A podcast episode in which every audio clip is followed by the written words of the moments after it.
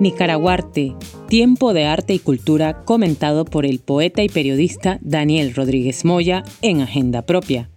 Periodistas, narrativas, protagonistas.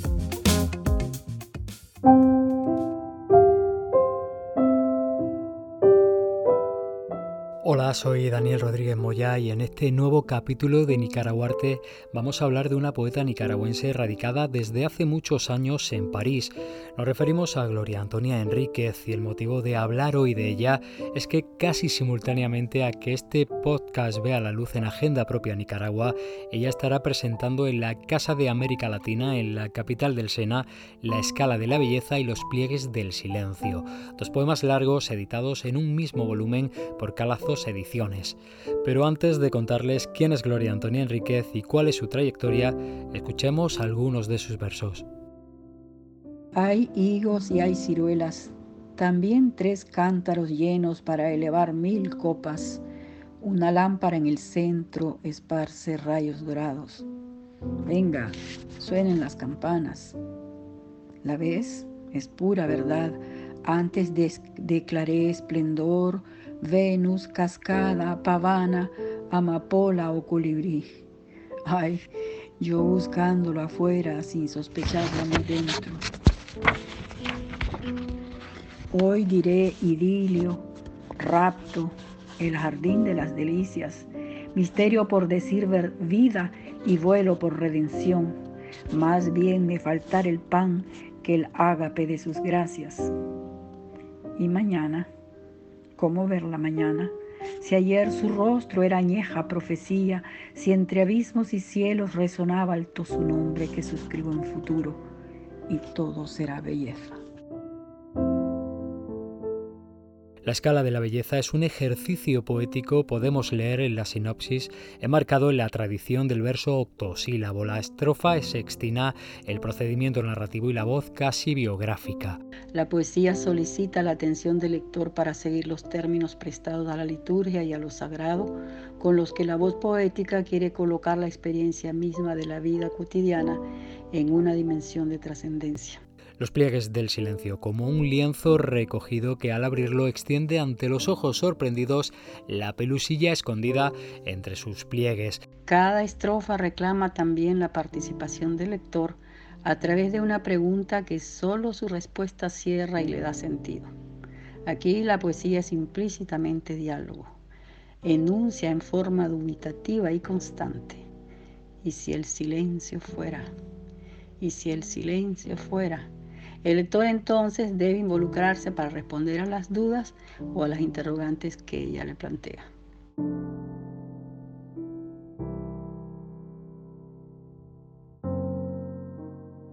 Y si el silencio fuera el periquito verde rojo del fondo de la pajarería, que solo calla mientras duerme, que solo duerme mientras sueña con su selva. ¿Te enteraste qué día el cazador hirió a su amada? Y si el silencio fuera la astillita dulce de la constancia que entra y sale por la rendija de un anhelo hasta volverlo casto, transparente, digno. ¿Es eso lo que llamamos arte? Gloria Antonia Enríquez es licenciada en literatura hispanoamericana y lengua francesa. Escribe poesía, cuento y crítica literaria y ha publicado en revistas literarias y universitarias de Nicaragua, Francia, Italia y Alemania. Antes de este libro había publicado no pocos poemas sueltos en revistas literarias.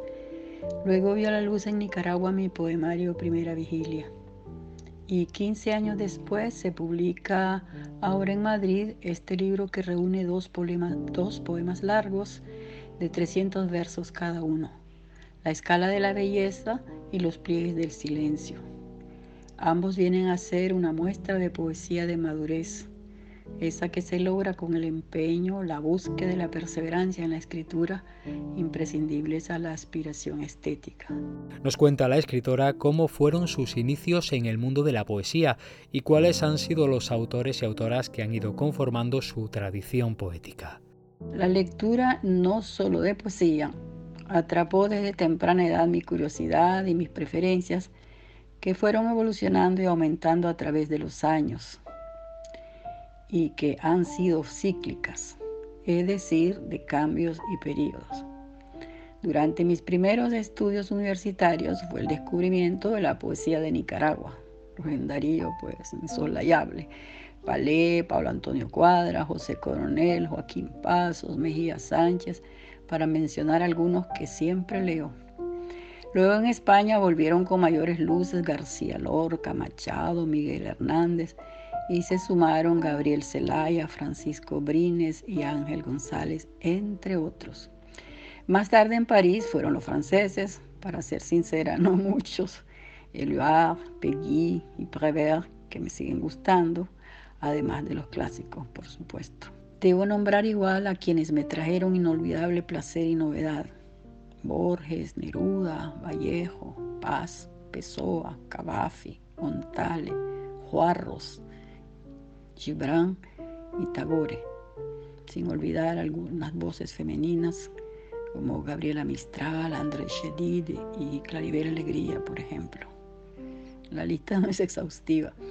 Y en los últimos años en particular, desde los inicios de este nuevo siglo, el poeta francés Christian Bobin, su poesía, su prosa poética, la construcción metafórica que, que fluye por sus textos con la naturalidad de las aguas del riachuelo, es hasta hoy la figura principal de mi último ciclo de amores poéticos a quien he traducido y espero seguir haciéndolo y espero seguir haciéndolo para ofrecerlo a los lectores de lengua española.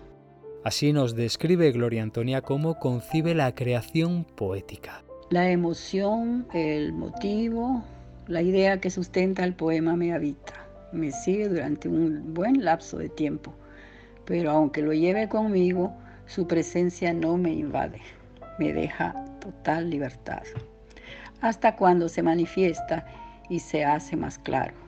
Lo agarro por la cola y ya no se me escapa. Ahí comienza la escritura.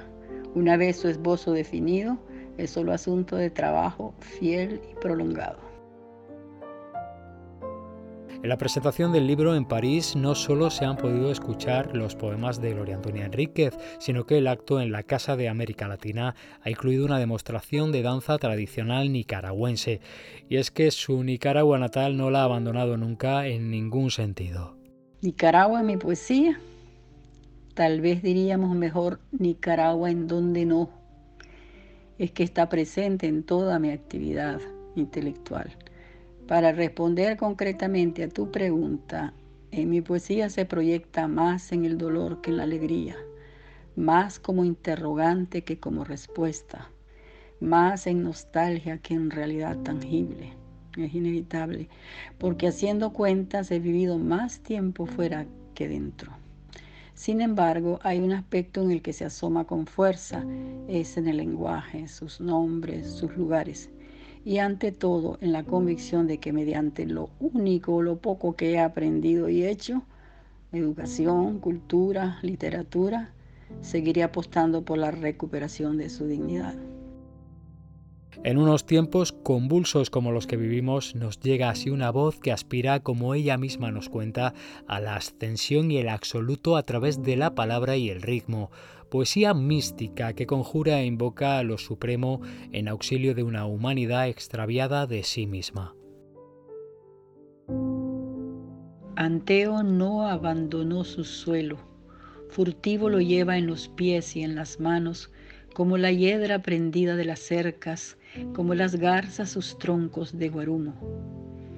Viajero resuelto le hurtó los remos a Cifar, arrumbó su barca por la ribera izquierda y aunque no fuese cada día la esperanza, lejos del vendaval se inventó una plaza para sus pregones.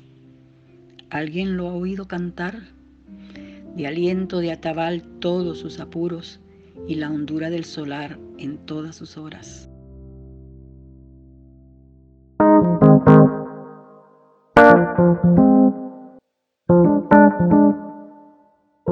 Nicaraguarte, tiempo de arte y cultura comentado por el poeta y periodista Daniel Rodríguez Moya en Agenda Propia.